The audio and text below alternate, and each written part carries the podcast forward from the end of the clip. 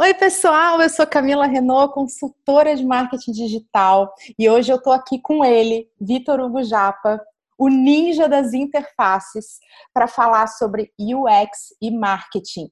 Então, vem comigo e se joga!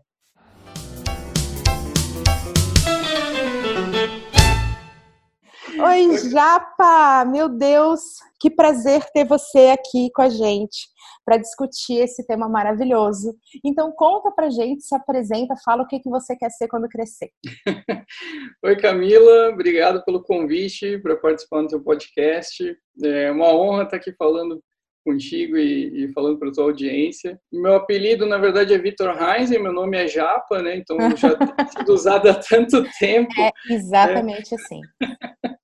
que aí já virou Japa mesmo. É, eu trabalho já com design há, um, há, uns 10 anos aí no mercado de agências digitais e, e produtos SaaS, né? E, e aí, para complementar, eu não sou só designer, eu também trilhei aí o caminho de, de ler as bíblias do Kotler, então também me especializei em marketing e agora estou me especializando em neurociência do consumidor. Então, esse tema de, de juntar design e marketing é uma coisa que eu sou apaixonado e que sempre tem permeado os nossos projetos, né, Camila? Sempre, porque já trabalhamos juntos desde sempre. A gente é brother amigo da Vida Nerd e eu tô super empolgada porque esse conteúdo leva muito, é, gera muita dúvida. E eu tô, já quero começar assim te perguntando Explica pra gente o que, que é UX, o que que como é que o design se liga a isso bota isso aí em, vamos lá, ó, os conceitos é, mais claros para gente. A área de design nos últimos anos ela, ela explodiu assim, né? É, tem várias verticais, UX designer, UX researcher,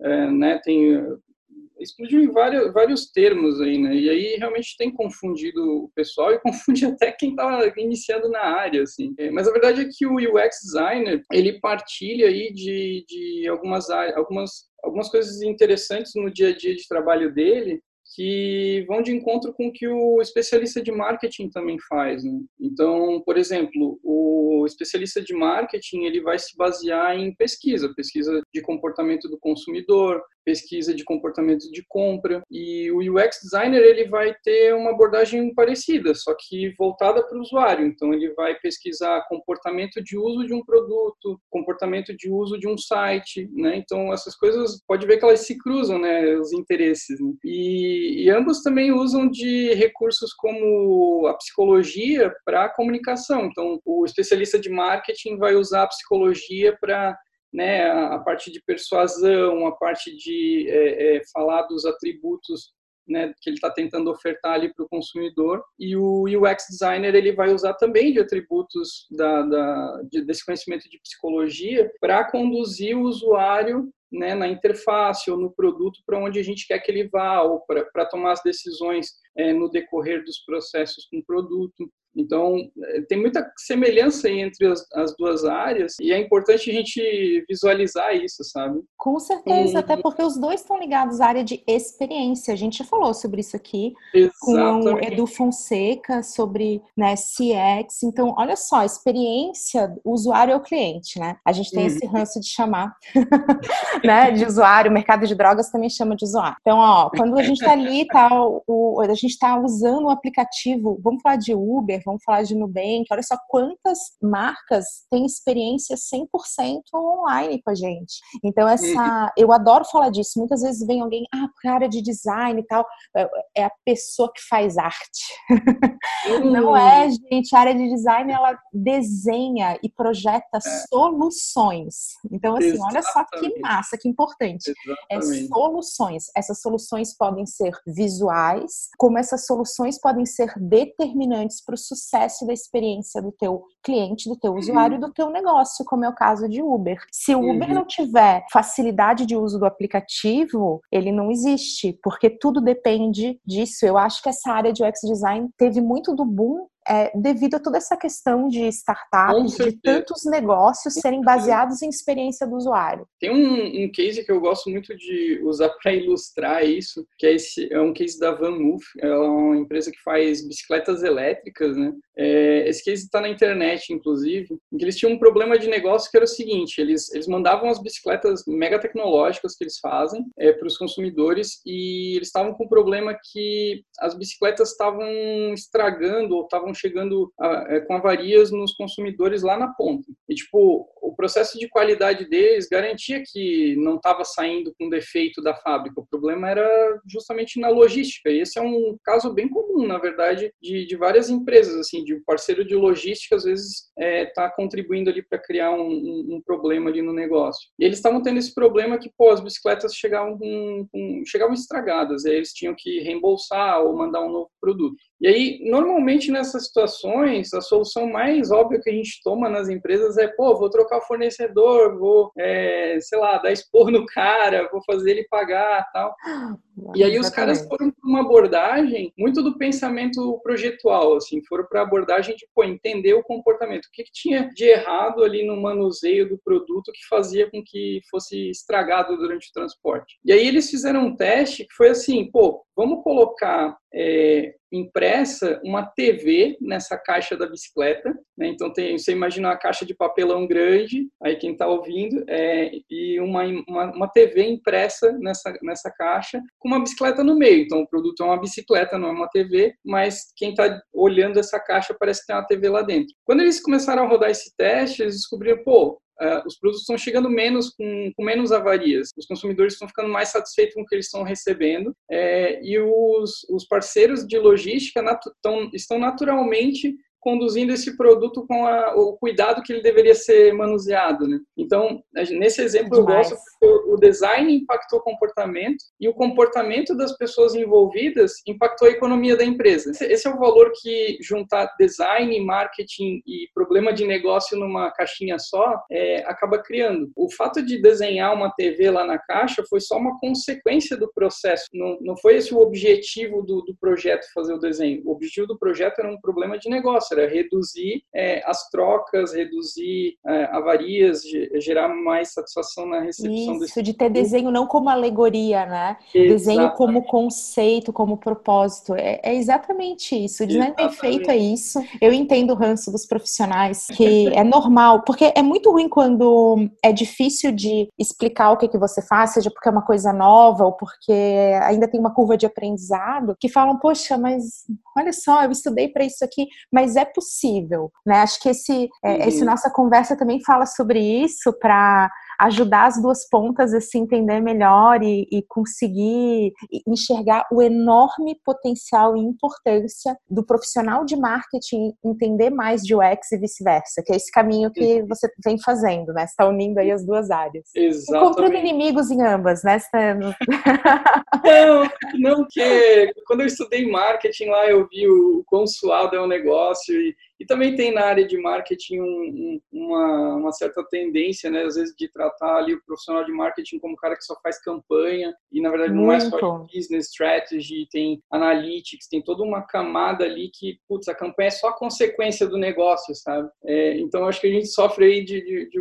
umas percepções meio parecidas, assim, sabe? É, e aí, falando de, de, de design, então, a, a, essa palavra, na verdade, ela gera essa confusão porque ela está muito próxima da palavra desenho, né? Então, se a gente traduzir ela mais indo para o pensamento de ser projeto, fica mais fácil de entender o que, que o designer tem a agregar no processo. Se a gente pensar, Ótima por exemplo, dica. no design thinking e traduzir ele como pensamento projetual, fica mais fácil entender o que, que é o negócio, sabe? É, então, é, às vezes é uma, uma coisa tão simples, mas que muda a visão do profissional sobre aquela área, né? E o que ela tem a contribuir. E aí eu gosto da definição também que o, o Don Norman tem, que é, ele fala assim, pô, é, design da experiência do usuário é, é tudo relacionado ao ao contato com um produto ou serviço. É desde o processo de decidir, de, de adquirir um produto até o uso, não é só envolvendo também o produto, é também o que as pessoas falam sobre ele. É, então, o Don Norman, para quem não conhece, ele é um dos fundadores da Nielsen Norman Group. Ele é, é uma das maiores referências aí de, de usabilidade e pesquisa na área para todas as empresas. Então, ele, ele tem um vídeo bem famoso cunhando esse termo UX é, na web. E aí eu e gosto tem também. Tem livros da... irados também, hein, gente? tem livros irados também, é, é coisa legal, design do dia a dia, tem várias coisas legais para a gente se inspirar. Olha aí, Camila, surpreendendo, lendo coisas de design e tudo mais.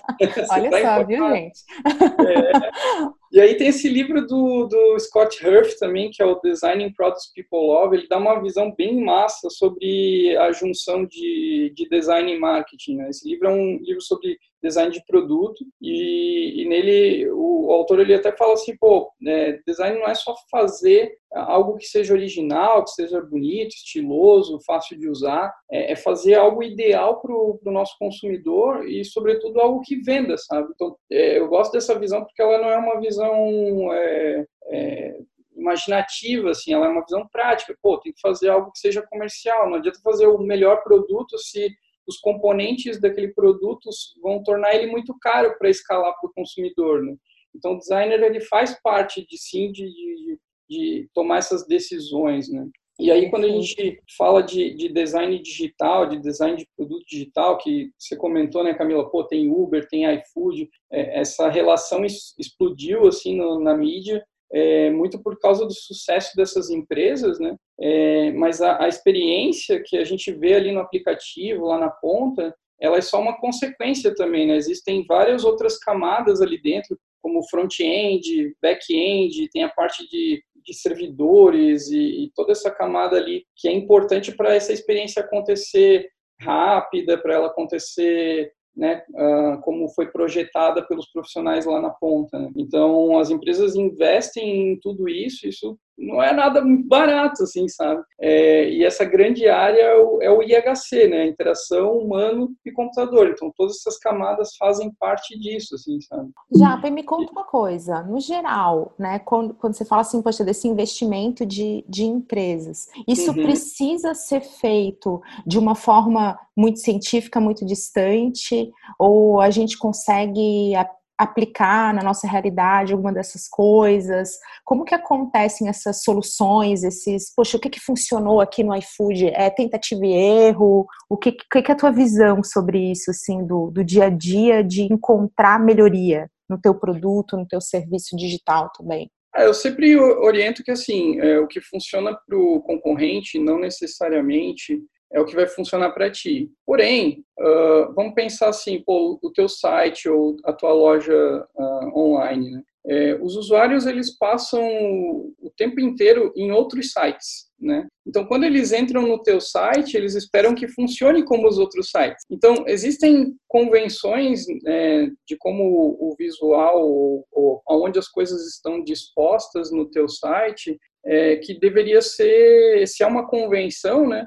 Você deveria manter, né? Porque daí você reduz a curva de aprendizado daquele usuário, sabe? É, agora, quando você sabe que está inovando e sabe que a curva de aprendizado do usuário vai compensar o ganho, o valor que ele vai ter é, no teu aplicativo, no teu site, aí vale a pena inovar. Então, a ideia é assim: copie um padrão quando você sabe que aquilo é estabelecido e que é bom para o usuário que funcione do mesmo jeito que está disponível no mercado.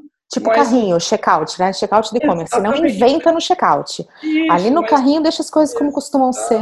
É o famoso não reinventa a roda, mas não inventa, inventa a roda. quando vale muito a pena a curva de aprendizado, sabe? Então, por exemplo, usando ali o, o que você exemplificou, que foi o iFood, pô, se você é um novo player na, na, no mercado do iFood, é, você deveria estudar como o iFood funciona, porque ele já está há mais tempo, os usuários já estão acostumados como ele funciona. Então, se você se aproveitar de alguns comportamentos de como é aquele aplicativo, isso vai facilitar. Principalmente quando é, às vezes, uma startup que está começando, que, sei lá, tem um designer lá, é, o cara é guerreiro lá tentando começar. Então, às vezes ajuda você copiar algo que já está no mercado, sabe? Mas adaptar, claro, para o teu contexto, né? Não copiar no sentido de é, fazer igual e trocar logo, mas copiar. É, benchmarking, se inspirar, Exato. usar aquilo como um pontapé inicial, né? Até, principalmente Exato. agora que a gente tem aqui celular como primeira tela, isso é uma coisa que aparece bastante, tanto em consultoria como em sala de aula, né? Essa surpresa com, nossa, a gente não desgruda do celular. Quando a gente mexe no celular, acionam zonas do cérebro, que é como se a gente estivesse é, acionando uma, usando uma prótese de mão. Então, é uma extensão do nosso corpo. A gente não consegue acordar e não pegar o nosso celular. A gente esquece o celular, a gente volta para buscar. Isso é natural, é esperado. Uhum. Então, poxa, para uma empresa que está descobrindo isso agora, mas ao mesmo tempo pode estar em dúvida sobre ter um aplicativo ou não, e a gente sabe que ter um aplicativo não é assim um milagre, você tem que ter um propósito de uso, senão a pessoa não vai baixar, né? Tem que ter uma razão de existir desse aplicativo, não só para dizer, poxa, eu deveria ter um aplicativo, é, esse tipo de prática de ver o que está acontecendo, o que funciona, né, a experiência de comprar via aplicativo. Eu tenho e-commerces que eu adoro comprar via aplicativo. Eu não consigo acessar de outra maneira. Então, ter é. isso também é uma visão legal para todos os empreendedores, né? Para todo mundo aí que trabalha de alguma forma na área. Uhum. É, isso é curioso, porque tem vários aplicativos que a gente usa no dia a dia que um, um dos objetivos dele é, deles é gerar engajamento. Então, por exemplo, o Instagram, Facebook, YouTube, todos eles são focados em, em mídia, né? Então, quanto mais tempo o usuário fica ali dentro, mais engajado, né, uh, mais eles vão conseguir printar a mídia ali para aquele usuário. Então, a, toda a experiência e pesquisa que é feita em cima desses aplicativos, do comportamento desses usuários, os, os testes que eles fazem com mudanças na interface, são para garantir que aquele engajamento, o usuário fique mais tempo, curta mais as coisas. É, e aí tem um case bem legal do Instagram. Na época que ele foi, que ele foi é, projetado, é, a timeline era cronológica. Né? Então, é, o que as pessoas postavam no início do dia ia indo lá para baixo e as novas iam para cima. E quando o Facebook comprou o Instagram, teve uma grande mudança no Instagram que foi a, a mudança do, da timeline do cronológico para timeline que é montada de acordo com as tuas teu comportamento. Preferências, o Ed Rank, a gente até falou Exato. sobre ele aqui. E é um algoritmo. Época, a galera de marketing e até usuários também ficaram muito putos, porque... Curva de aprendizado. É, Mudança e, e, conflitos, né, comerciais é, também. Ficaram muito putos. Só que uma coisa que é, a galera do Instagram estava testando era, pô, como gerar mais engajamento. E o fato é que quando eles mudaram a timeline para ficar mais é, formatada para os usuários, eles conseguiram isso, né? Eles foram lá e conseguiram fazer com que as pessoas curtissem mais fotos de familiares, é, ficassem mais tempo no aplicativo. Então, eles atingiram o objetivo, mas as pessoas não estavam felizes com aquilo. Tinha muito barulho sobre aquela mudança. Então, em vez de. É, geralmente é, natural quando acontece uma situação em que os nossos usuários estão bombardeando né, a, a, gente, a gente já vai lá e, putz, não, tem que voltar atrás porque eles não gostaram tal.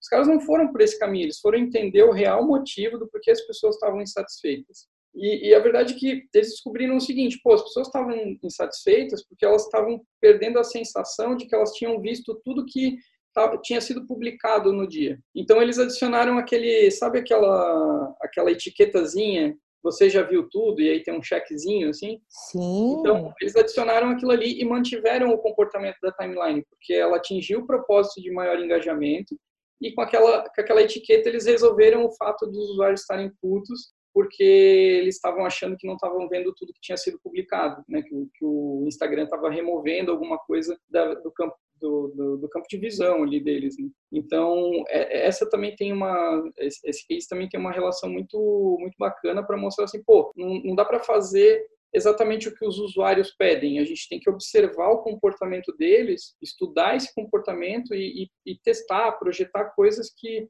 vão de encontro a, a atender tanto as necessidades de negócio, quanto uh, atender a necessidade de é, melhorar a experiência do usuário, fazer ele engajar com o uso daquele, daquele produto, né? Eu e já aí, tive lá no, no Instagram, no Headquarters, né? E eu vou te dizer que os caras sabem até onde você encosta o dedo na tela.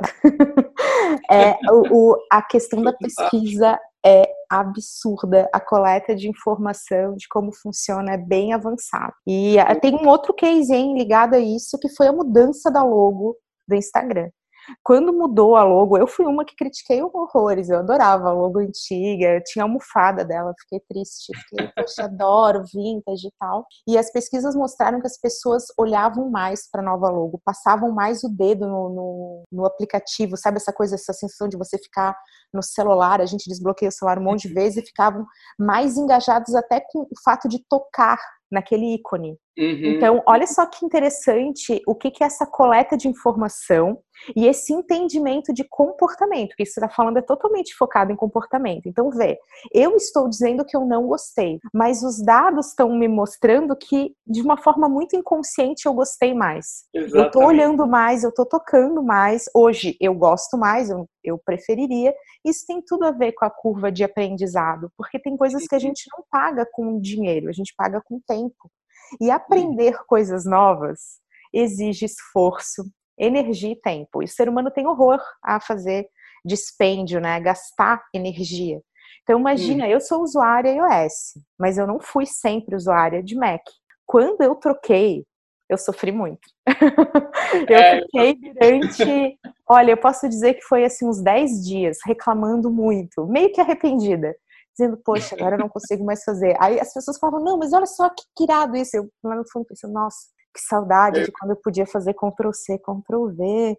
Tal. Eu tinha umas coisas assim que, que demoraram para encaixar na minha cabeça e hoje sou satisfeita, feliz. Mas é um exemplo também de curva de aprendizado impactando e quem está ouvindo a gente tem que levar isso em consideração para não voltar atrás de algumas decisões acertadas que ainda não tiveram maturação né, na curva dos seus clientes. É, durante o meu trabalho, tanto com lançamento de blog, assim, para produtores de conteúdo e, e, também lançamento de nova versão de software na, nas empresas que eu trabalhei, sempre que a gente ia lançar uma nova versão, aí tinha a galera às vezes nova, assim, ficava, pô, será que os usuários vão gostar, tal, não sei o quê. É, a gente sempre fazia teste, as pessoas realmente atendiam, né, o lançamento que a gente ia fazer, pô, a gente certificava, né, putz, a tela nova ali, as pessoas conseguem usar, tem uma curva de aprendizado melhor, tal, não sei o quê. Mas quando a gente ia lançar, sempre ficava aquela tensão e eu sempre falava para a galera, galera, esquece, eles vão odiar, fica tranquilo, vai ser tudo uma merda. É, eles vão odiar porque eles não querem aprender de novo, mas por mais que Gente, porque é uma mudança e, gente, e, o ser humano não quer mudança, ele quer, tipo, ele já aprendeu, ele quer continuar com aquele aprendizado. Só que o importante é que a indústria precisa de mudança, né? É, então, normalmente a gente odeia quando as coisas mudam. Eu, lembro, eu consigo lembrar de vários casos meus, assim, e, e conhecendo esse comportamento, e a gente ainda cai nele. Né? Então, claro, quando o iOS seres mudou, humanos. Eu também, é, me deixa já.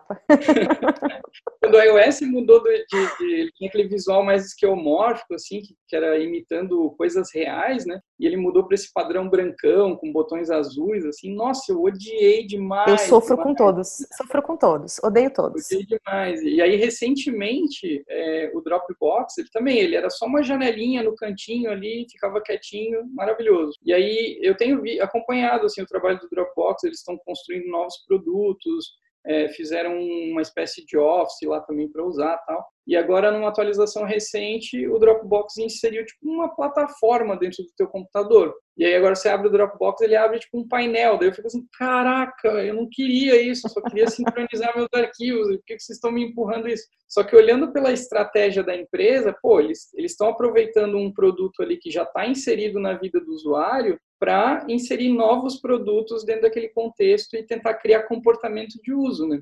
Então, tudo isso faz parte e normalmente os usuários odeiam. É, mesmo quando você muda o layout do blog, layout do site, tem gente que acha o máximo, apoia tal, é, mas sempre tem os haters. E é por isso que é importante a gente acompanhar as métricas, acompanhar analytics. Tem uma ferramenta muito bacana que eu costumo usar bastante, que é o Hotjar. É, com ele. Ah, estamos usando, gravar, estamos usando. É, com ele você consegue gravar, é, a gente usa lá no seu site, né?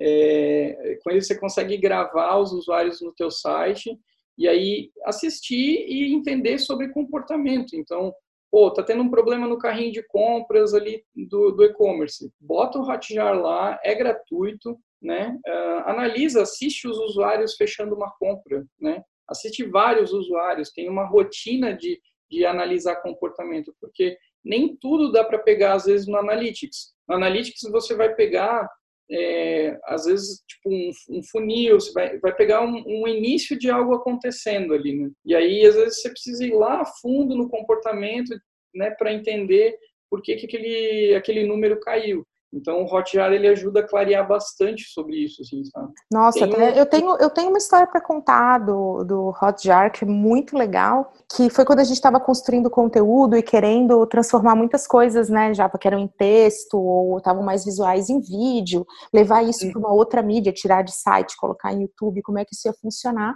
E analisando melhor esse fluxo de navegação, ficou constatado que muito mais do que a gente tinha super uma preocupação preocupação em como apresentar minha metodologia, como comprovar que isso era legal, usando argumentos. E uso, todos os usuários do site, as pessoas que entravam lá, olhavam a minha foto, e os meus clientes.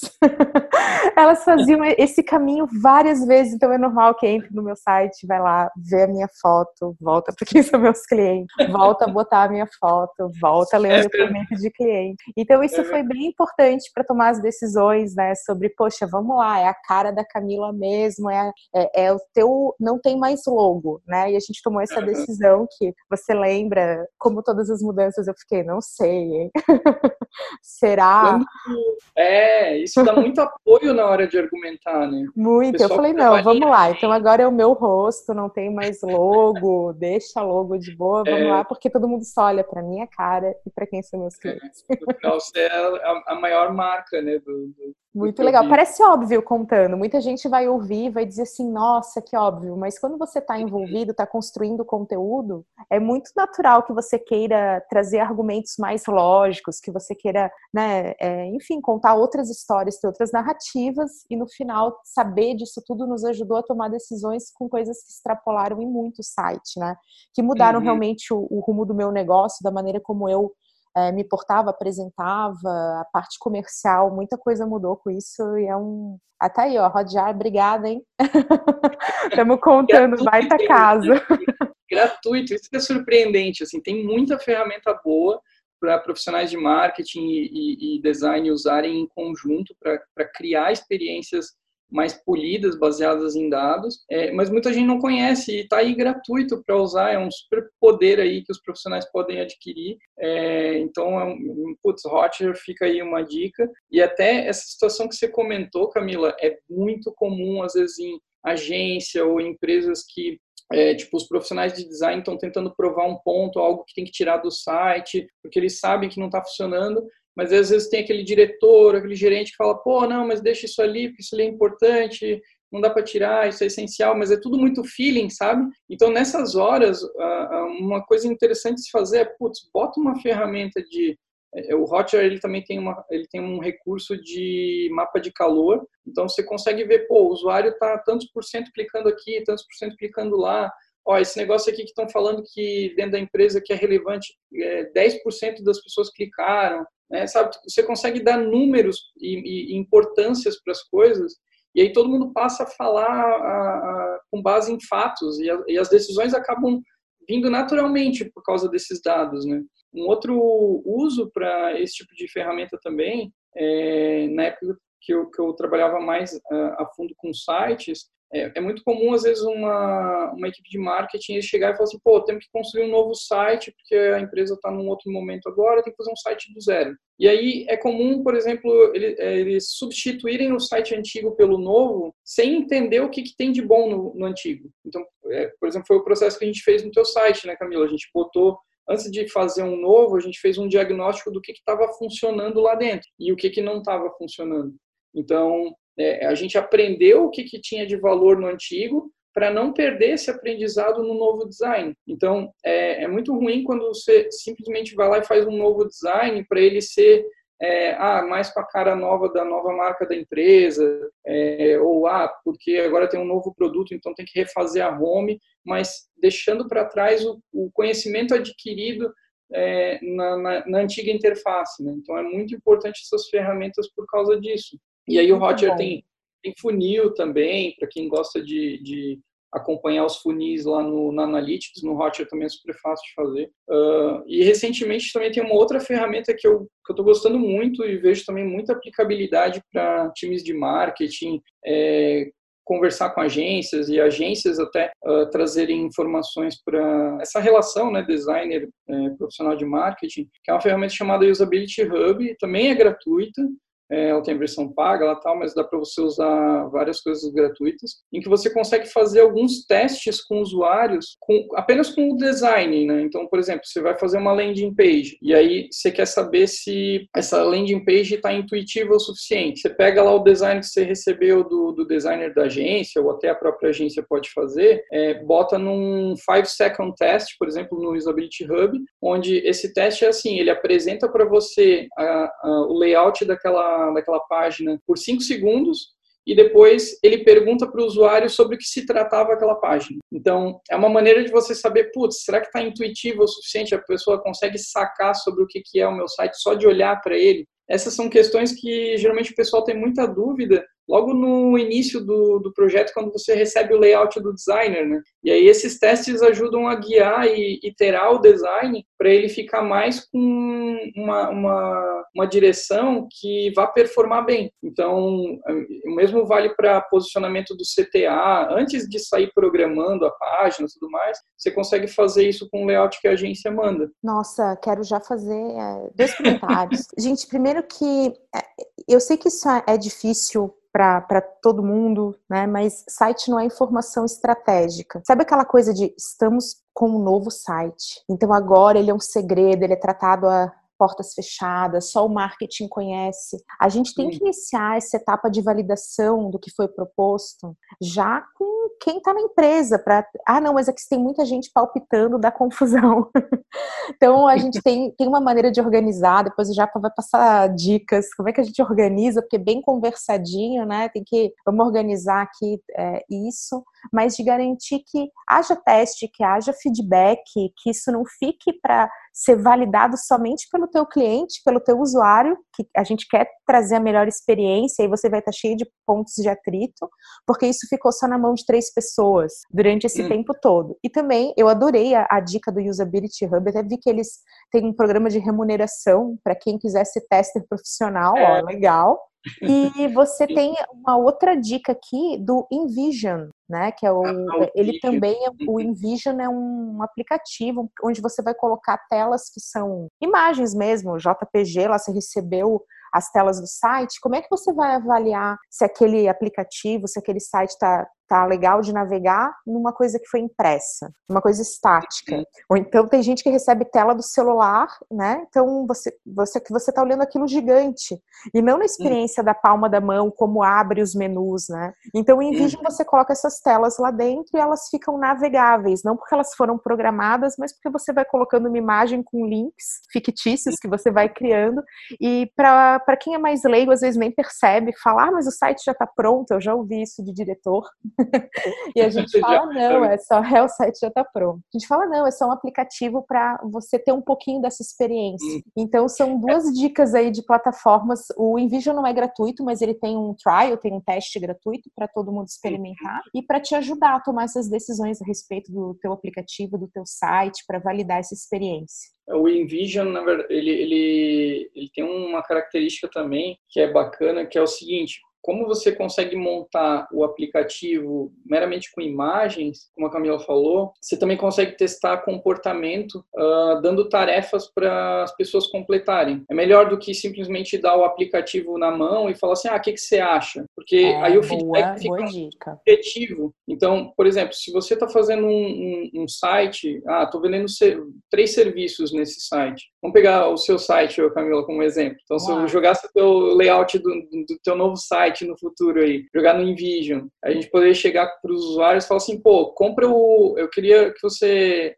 é, pegasse essa interface aqui e tentasse comprar o curso é, presencial da Camila uh, por esse site aqui, essa é a tarefa. E aí você a, a observa o comportamento daquele usuário ou da, daquelas pessoas que você está entrevistando ou grava a tela para depois pensar em melhorias. Pô, a pessoa foi lá no final para tentar achar, foi em tal lugar, clicou no botão errado, foi e voltou. Você consegue pegar vários problemas de, de dando um objetivo para o usuário, porque você só pedir um, um, feedback subjetivo acaba não agregando muito, né? E aí nessa nessa tarefa, Camila, de é, organizar o caos nas reuniões, onde todo mundo quer ser um pouquinho designer, onde todo mundo quer ser Nossa. um pouquinho profissional de marketing. Então, é, vamos lá. Queremos eu gosto dicas. de usar uma, uma um recurso que é uma é bem simples na verdade é a matriz CSD né que você coloca numa coluna as suas certezas certezas são coisas que você vai ter dados para amparar então por exemplo você vai dizer assim ah a interface móvel para o nosso site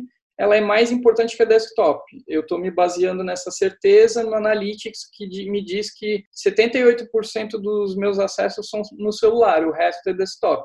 Logo, né, mobile é mais importante. É, então, você coloca ali nas certezas tudo aquilo que você tem dados para amparar, nas suposições, aquilo que ah, existe algum conhecimento uh, adquirido, né, de, de, pô, eu sou designer, então eu sei que o usuário faz isso, faz aquilo, né, mas eu não tenho um dado agora para para amparar, mas eu, eu, eu conheço esse comportamento, então é, é uma suposição, né? E as dúvidas, que é o que o time fala, putz, eu não sei se o, se o CTA deveria ser na esquerda, na direita, com o texto tal, com o texto é, menor, maior, né? E aí você coloca em dúvidas e a ideia é, pô, distribuir essas dúvidas, essas suposições e falar para a galera, tá bom, vamos tentar achar coisas que, dados que comprovem essa suposição, que respondam essas dúvidas. E aí todo mundo passa meio que a trabalhar em conjunto em prol de, de dos mesmos temas, assim, sabe? É, e é natural por exemplo, se alguém deu uma suposição, sei lá, um gerente, alguma coisa, alguém, um figurão dentro do processo, é, às vezes ele foi lá, botou uma suposição e depois se comprovou através de dados que aquela suposição não era verdadeira, fica natural a galera, tipo, ah, não, beleza, não, não se comprovou, então deixa de lado ali e tal. Todo mundo aceita numa boa porque tem, tem informação é, que é sobre business que está ajudando a tomar essas decisões, sabe? Então, a matriz Isso, porque os dois casos são horríveis. Qualquer a, a, existência de ego ou de sentimento, assim, aquela coisa meio que, ai, essa ideia é minha, então ela é muito especial. A gente já falou aqui no, a gente já gravou um podcast com o Flávio sobre lições do fracasso. A gente tem que ter um certo desapego disso, porque Exato. errar é necessário. Estar uhum. errado é importante, faz parte do processo. Então a gente pode aceitar esses erros e, e, o processo da matriz CSD pode ser feito de uma forma bem em grupo mesmo, todo mundo em time com post-it, né? Vai colocando, vai. Ele é bem divertido de fazer. Então ele é, ajuda a não ser assim. Essa foi a dica da Camila. Eu vou lembrar que se ela estava certa ou errada, né? Porque não é uma competição, é uma colaboração. Exato, Não precisa nem ter nome, na verdade. É nem só, deve. Vai, vai, vai, colocando ali e formando o projeto dessa forma e depois as pessoas vão discutindo em volta daquilo, né? Uh, mas todo mundo querendo, né, tipo, trazer dados para, tipo, não, vamos por esse caminho aqui e tal. E aí uma, uma das coisas também que dá para fazer é, durante esse processo é fazer pequenos testes AB, às vezes aplicativo, no site, para tentar comprovar aquelas, aquelas teorias, né? Então, tem um, um case do Charlie Dietz, que era um, um, designer que trabalhava no... Ele trabalhava no Facebook, depois ele foi trabalhar no WhatsApp. É, ele tem um podcast também, e ele estava falando nesse podcast, ele falou assim, pô, é, eu estava desenhando uma... projetando, né, uma, uma embalagem para uma empresa que era uma startup aqui do Vale do Silício e eles um dos objetivos de, de negócio deles é que o produto deles um dia tivesse numa prateleira da Apple Store, né? Que o produto deles era do ecossistema Apple ali e tal, então um dia eles queriam estar lá na prateleira de, de parceiros ali. Né? Ele falou, pô, eu estava fazendo o desenho dessa dessa embalagem e esse era o objetivo de negócio, mas como é que eu vou saber que aquele projeto, o que eu coloquei na embalagem é, vai ser atrativo para o público que está lá, né? Eu que estou aqui na frente do computador, não tem como descobrir isso. Então, o que, que ele fez? É, ele tinha esse problema, ele tinha essa hipótese, tá? Como é que eu posso fazer para fazer com que esse usuário use antes de eu dizer para a empresa que o design está pronto? Eu preciso me certificar que as pessoas vão se interessar pelo que eu estou entregando, né, em termos de design. Ele falou, pô, e se eu fizesse um experimento é, que fosse rápido, que não custasse dinheiro e que fosse com o mínimo de risco possível, né, para validar que esse meu desenho aqui funciona. Ele formulou o seguinte: pô, e se eu for na Apple, numa Apple Store, levar a minha caixinha aqui que eu imprimi com o meu design, é, colocar lá na prateleira, ficar muqueado, e aí se alguém pegar aquele produto da prateleira, eu chego junto para perguntar, pô, o que, que tu achou desse produto, tal, o que, que você acha que é? E aí faz ali uma entrevista. É, hoje ele trabalha na Apple, tá? Só para. É porque é atitude, gente. Atitude Exato. Então, o cara sozinho, ele conseguiu simular uma situação de mercado porque ele não pensou na, na entrega, no desenho, no, ele pensou no problema de negócio, né? A empresa queria botar o produto lá. Então, ele fez isso e o risco era praticamente zero. Ele poderia ser expulso da loja, sei lá. É, mas ele fez isso e foi iterando, foi mudando esse projeto, até o momento que ele ficou maduro e né, finalizou o projeto. Ele falou que nesse podcast que uns meses depois ele estava andando no Apple Store e aí estava lá a caixa que ele desenhou. Então, é, o, o processo que ele seguiu de tentar simular uma situação real antes de finalizar aquele produto ajudou muito no processo, assim, sabe, de decidir, não, esse aqui é o melhor, é, é melhor formato para embalagem, porque eu já conversei com as pessoas que se interessariam por esse produto numa situação real. Né? Não, perfeito. E a gente estava aqui em conversa de bastidor antes de começar a gravação, né? Falando sobre se jogar uhum. no escuro em novos, em novos projetos e é, é essa atitude. Acho que esse também é uma mensagem bem legal que é, somos eternos aprendizes na, na arte de correr riscos calculados, mas correr esses riscos, experimentar coisas, tentar, errar, voltar, fazer de novo. Tudo isso faz parte do, do jogo dos negócios e da própria vida, né? Para a gente uhum. conseguir gerar experiências legais e ao mesmo tempo viver super motivado, engajado no nosso trabalho, porque, claro, é legal falar que ah, a gente aprendeu isso, olha só, o site da Camila era assim, é, mas o processo não é só colorido, não é a versão final, né? Tem tudo aquilo que deu errado, que queria fazer, que o orçamento não dava, que parecia ótimo e tecnicamente não deu, né? Então, é, muitas reuniões, né, já querendo dominar o mundo e aí, ó, oh, não não, não foi dessa vez. então, isso faz parte para todo mundo, e saber desses casos de quem vai à luta, assim, consegue dar aquela inspiração extra. É, agora teve um, um, um, caso que eu estava lendo na internet que me assustou muito sobre teste AB, é, que foi um caso da, da Alibaba, né, do, do AliExpress lá e tal. Que eles têm um... Gente um pequena, né? Vamos falar de gente pequena, vamos é, lá. É, eles têm um, um, um, design bot que eles chamam, que é o Luban. Né? Se, se, o pessoal quiser googlar aí depois, tem, tá disponível. Só tem que traduzir a página do chinês para inglês. E esse, essa inteligência artificial, ela é uma inteligência artificial que cria banners para campanhas, né? É que tem que criar texto também, gente. Eles não escrevem descritivo de produto, não, tá? Tem um bot, tem um robô, uma inteligência artificial muito avançada, é bem legal. Eles usam várias camadas, tá? De deep learning para encontrar padrões e também tendências para poder inovar em textos.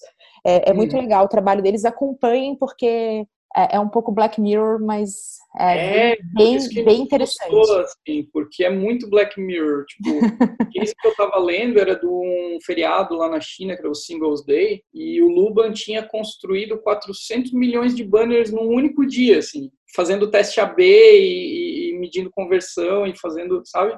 É, o design e, morreu, olha aí. É, tipo, é como entrar na loja do AliExpress e ela tá montada, né? Os banners de promoção estão tá montados para ti de uma forma que a inteligência artificial sabe que aquilo, a composição daquela, daquele, é, da, daquele design é, é, é converteria melhor para o teu perfil, sabe? As cores e tudo mais. E é assustador, assim, porque a gente está vendo aí uma convergência de teste AB, inteligência, inteligência artificial, marketing e design num, numa mesma solução, assim, sabe? É, é, é assustador.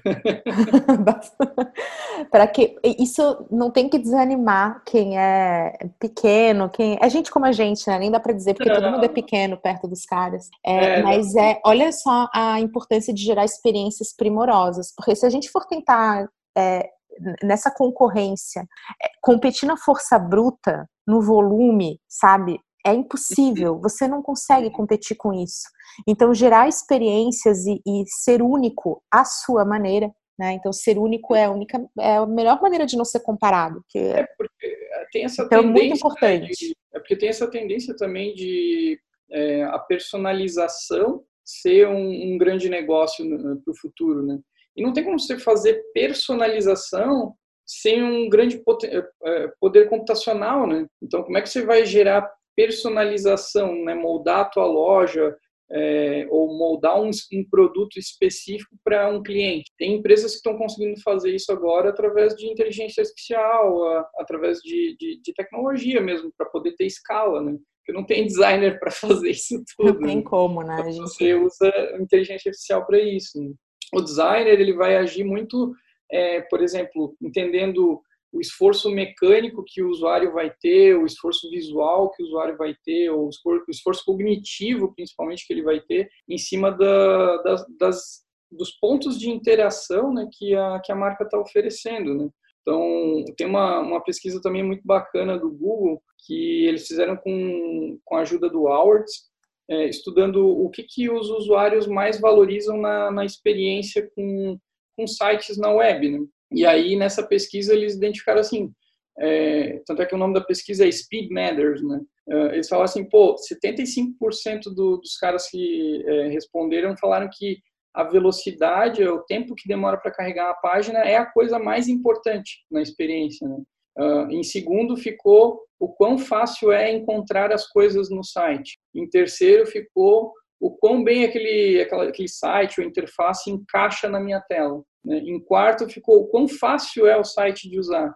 E, e, em quinto, mas não menos importante, né, porque as categorias eram longas, mas em quinto ficou o quão atrativo aquele site se parece. É, então, o quanto ele é bonito, né? Então a é, gente... ele é, é, bonito, é? É, então é, gente, é pesquisa Amazon, hein? A cada segundo, 10% de queda de vendas. Então a cada segundo de tempo de carregamento, a, a sua, a sua conversão cai 10%. Então, isso significa investir em servidor. Site lento não vende, não performa e prejudica total a experiência com a sua marca. Então, uhum. vamos falar de companhia aérea, aquele site que cai, a, empresas que tentam atrair talentos, mega, é, gente muito boa. O cara quer que o Japa vá trabalhar na empresa e bota ele para preencher currículo eterno, forever. E aí o cara tá no último negócio contando aquela história do seu pior defeito, e aí tá, o site ah, cai, vem branco, né? Uhum. Então, super problemático super problemático mesmo. A empresa está gerando, isso faz, tá, tá, gerando dano à marca, né? De uma uhum. maneira que muitas vezes a empresa nem vai saber. Então vai dizer, não, somos uma marca querida porque fizemos tal ação. E não é, né? É. E aí tem aquela questão, né, Camila? Tipo, às vezes você tem um site e aí ele está performando de um jeito. Aí você lança uma nova versão daquele site e descobre que ele está impactando negativamente o teu, o, o teu negócio. Às vezes não é o visual, não é a disposição dos botões, às vezes é carregamento, né? É, é a velocidade com que aquele novo site está carregando, às vezes está mais lento do que o anterior e por isso a empresa às vezes está performando pior na venda ou na conversão de contatos, contrato de serviço, coisa assim. E aí fica aquela dúvida, né? Tá, mas o que, que é lento? Quanto é lento, né? Quanto de velocidade é lento? 5 é, segundos, 6 segundos, 10 segundos? diga, vai, já, é, surpreenda-nos. Tem, o, tem uma ferramenta do Google que é o do é, se chama Think with Google. Uh, ele testa a velocidade do, do teu site, né? E aí lá eles dizem assim, ó, 3 segundos. Inclusive nessa pesquisa ali também, é 3 segundos. Esse é o limite de tempo que, que os usuários vão esperar. Depois de 3 segundos, é estimado que metade da tua audiência vai voltar para a busca ou vai dispersar. Então, se manter dentro dos 3 segundos. Assim. É, tem uma, um exercício que eu gosto de fazer sempre, que é pegar uma, uma, um site de uma empresa, colocar lá no Think with Google ele vai dizer assim, ah, no, a classificação de, de carregamento vai ser é, lenta por causa disso, daquilo tal. Mas ele tem uma ferramenta que você consegue botar os concorrentes ali. E aí ele mede a velocidade dos teus concorrentes e a do teu site.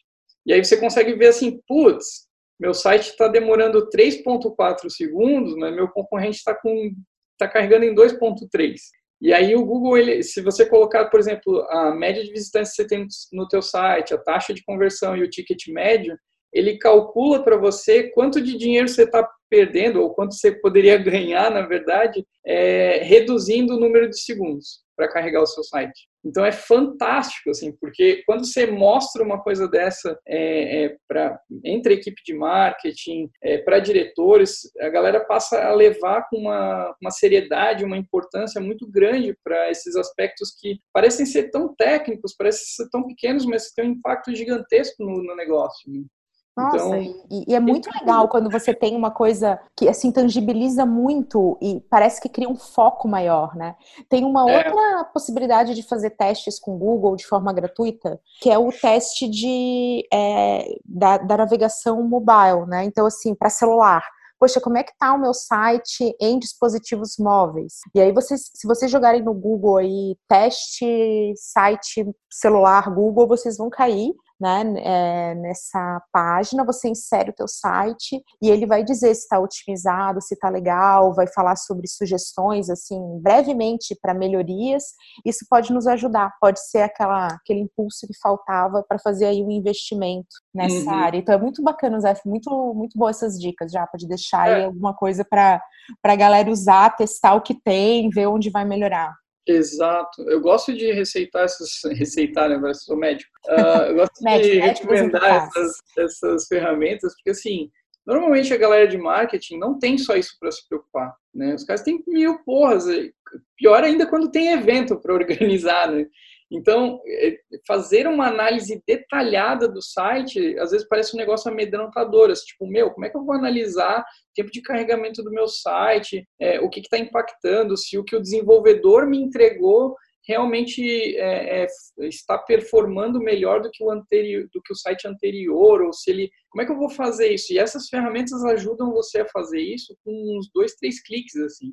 Então, por exemplo, essa do Google, é, ela é fantástica, você consegue, você manda ela analisar o seu site e ele vai dizer assim, ó, o carregamento é lento, os teus concorrentes estão carregando nessa velocidade aqui, você está nessa posição, uh, o que está impactando no carregamento é a execução de JavaScript, é Nossa, aí você pode usar esses termos na reunião, hein? Eu vou dar essa ah, dica que isso é sucesso. Porra, vai falar isso. No canal de marketing que chega com esse documento na reunião, entendeu? Tem que usar os termos. Se não falar de JavaScript, poxa, gente, tem que. Pô, mas é verdade, isso te coloca numa posição de maior autoridade e isso em alguns ah, momentos é importante. Se é verdade. O Think with Google tem muita pesquisa de marketing, é, é o blog do Google. Vamos dar a dica aqui, você pode assinar, receber sempre. Ele está cheio de ideias, insights, eles pesquisam muitas coisas, são é, artigos atuais e que vão te ajudar a tomar um monte de, de decisão. É, e quando normalmente, assim, para profissionais de marketing fica aquela coisa, ah, mas eu não entendo de JavaScript, eu não entendo da parte técnica, como é que eu vou saber o que, tem que melhorar no meu site? Essas ferramentas dizem, então não necessariamente você tem que entender de JavaScript, mas o Google está te dizendo assim, olha, é 1.9 segundos da tua página, a demora é por causa da execução de JavaScript.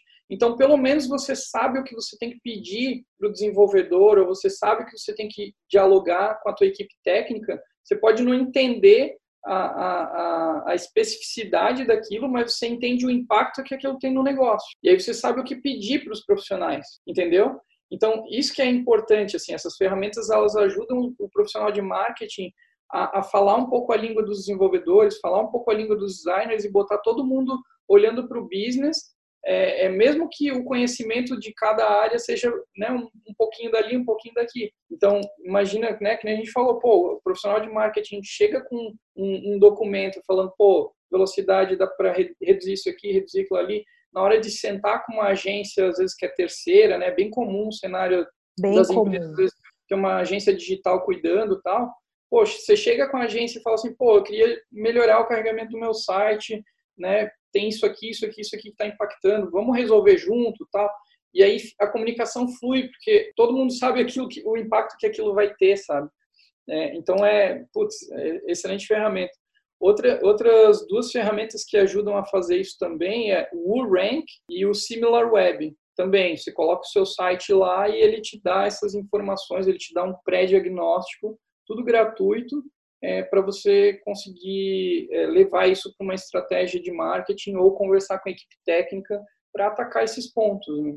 Eu já então, fiz um vídeo sobre análise de concorrência tá? Eu que é assim, ah, dicas gratuitas para você analisar a sua, a sua concorrência. Eu dei a dica do SimilarWeb. Ele é uma, é uma ferramenta bem completa, com vários recursos de inteligência de mercado, que te ajuda a fazer, a tirar insights e comparar o que já existe. É bem interessante. Uma outra ferramenta que pode te ajudar com esses dados, assim, na hora de você conversar com uma equipe mais técnica, é o Build With. Ele é, ele é um, um site bem simples que você coloca uma URL, um endereço ali, e ele pode te dizer até que servidor que está usando, que tipo de ferramenta tem ali, qual que é a plataforma de e-mail marketing, porque eles vão identificando o que está ali no HTML, né, a parte de trás do site, com, uhum. com o que está usando de plugins. E isso, apesar de ser uma coisa muito simples, ele é para quem é mais técnico, para quem não tem esse conhecimento vai conseguir tirar ideias. Então procura ali no YouTube o meu vídeo sobre é, monitorar concorrência, que você vai encontrar algumas dessas dicas com ferramenta também. Uhum. Uhum. É, e, e, aí fica a questão ali do, dos outros itens, né? E aí, como é que a gente, como é que um profissional de marketing vai identificar o quão fácil é de o usuário encontrar as coisas no site, ou o quão bem aquilo, o quão simples é um site de usar, né? É porque são, são coisas muito subjetivas, mas é o que o usuário está esperando lá na ponta como um dos principais é, requisitos para ele ter uma boa experiência, né, segundo aquela pesquisa ali do Google. E aí eu gosto muito de me apoiar e recomendo designers, profissionais de marketing, a ler um pouco sobre as 10 heurísticas de usabilidade do, do Jacob Nielsen lá, que é aquele senhorzinho ali que eu falei antes que fundou junto com o Norman. o cara é bem louco. É, ele é bem louco, ele foi ficando cada vez mais louco. Então é, você pode até acompanhar a vida, mas ele é um, um, um ele é consagrado, vai. A gente, é. é. o senhorzinho é ótimo, mas ele é, é, é muito fera e todo mundo tem que vale a pena. É uma leitura. Steve Krug também é outro cara que dá para ler tranquilo. Não Verdade. Me Faça Pensar é outro livro excelente que te ajuda a ter um monte de ideias, você sai super ai, querendo dominar o mundo com essa sensação boa. Então, uhum. dica, dicas edificantes de leitura. É, inclusive, eu, a pergunta que você me fez ali no início do podcast, sobre, pô, eu deveria copiar a concorrência, não, tal. O Steve Krug tem um, tem um capítulo só sobre isso, assim, falando sobre, pô, é, copiar convenções, quando é, tentar algo novo, né? E ele te dá os critérios, assim. Então é um excelente livro mesmo uh, tanto para profissionais de marketing quanto design, sabe? Ele é um e é livro, curtinho, gente. Dá... E é um livro sobre negócio, né? É bem é fácil de ler, é bem fácil, não, não dói. E, e, é isso aí. E aí, sobre as heurísticas ali, Camila, uh, é, são, são excelentes tópicos, porque são, são curtos, né? Tipo, na, na Nielsen Norman Group tem uma página uh, explicando as heurísticas, é bem, é bem curtinho, mas a aplicabilidade que aquilo tem para usar nas interfaces, seja em, em é, carrinhos de compra, é, processo de checkout ali, né, login e tudo mais, landing page, você consegue aplicar tudo bem certinho. Uh, tipo, com, é, uma delas, por exemplo, visibilidade de estado do sistema, né? A segunda, combinação entre sistema e mundo, é, mundo real, que é falar a língua do usuário, né? Não ficar é, botando techniques, né, aqueles erro não sei o que, não foi possível. Tela azul. É, tela azul. Tem um case que eu acho sensacional de combinação entre sistema e mundo real, que é uma hamburgueria que a gente sempre pede hambúrguer aqui, Uh, que o site deles eu já decorei o caminho, porque é muito difícil de, de, de, de conseguir na primeira vez. Você tem que realmente estar tá querendo pedir o hambúrguer. você entra no site, aí você vai em menu, Aí dentro de menu tem a opção menu. Aí você Legal. clica. O primeiro menu é sobre menu do sistema, né? O segundo menu é menu de cardápio, né? e aí você clica no menu. O design pira. e a segunda opção que você vai escolher é na caverna, porque é uma hamburgueria que tem a ver com, com coisas assim. É, Neandertais? Neandertais, assim. Né? E aí na caverna é que na verdade são os pratos principais. Então a pessoa tem que realmente conhecer muito, assim, né? Eu aposto que esse é o tipo de coisa que se mudar os termos é, vai impactar na conversão deles, porque a gente tem que falar a, a, a língua do, do, usuário na hora de colocar os termos no, nos nossos sites, né? Ou ensinar é, eles sobre isso, né? Gente, até para dar uma, uma dica, muitas vezes o sucesso das tuas vendas depende de você explicar um pouquinho mais, de você com, trazer o teu essa curva de aprendizado para o teu processo de venda. Então, produtos mais complexos estão acostumados com isso, como é uma área que o Japa super domina, que é software e SaaS.